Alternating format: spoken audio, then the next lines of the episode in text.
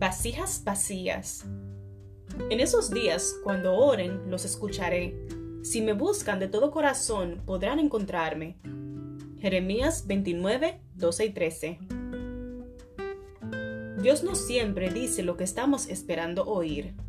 Cuando ayunamos o nos quedamos en silencio para escuchar su voz, a veces tenemos una idea muy restrictiva de lo que Él va a decirnos. Aunque no está mal acercarnos con una pregunta específica, Él puede aprovechar la oportunidad para compartir algo completamente nuevo y diferente.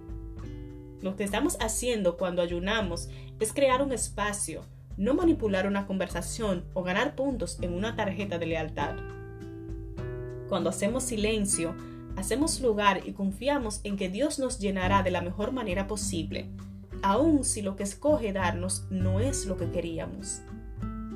Ayunar no se trata de manipular a Dios o de forzarlo a hacer algo que Él no quiere hacer, sino de sintonizar su frecuencia con atención y humildad. En Hacer Contado, el teólogo y psicólogo estadounidense Dana Gender lo describe con estas palabras. Ayunar de cualquier aliento, alimento, actividad, proyecto o plan prepara el escenario para que Dios aparezca. El ayuno no es una herramienta para arrancar sabiduría de las manos de Dios o para forzarlo a darnos la inteligencia necesaria para una decisión. En cambio, el ayuno es el acto de liberarnos de nuestra plenitud para sintonizar con nuestros sentidos es vaciarnos para que Dios nos llene con lo que Él considere mejor. Solo cuando se acabó el vino en las bodas de Caná, solo cuando las tinajas estuvieron vacías, fue que Jesús pudo llenarlas con algo nuevo y mejor. Recién cuando vaciamos nuestra rutina del ruido y de nuestro corazón del deseo de controlarlo todo, es que Dios puede llenarnos.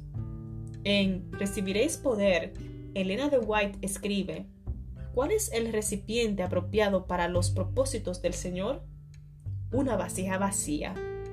¿Cómo puede utilizar el Señor nuestras vasijas para uso sagrado a menos que nos vaciemos a nosotros mismos para dar lugar a la obra del Espíritu Santo? Esto es lo que hacemos cuando nos acercamos a Dios con ayuno y oración, crear un espacio y ceder el control. Entonces, Él puede llenarnos con bendiciones hasta que sobreabunde. Señor, hoy quiero abrir mi corazón a tu verdad. Dejo a un lado mi agenda, mis prioridades y mi deseo de controlarlo todo.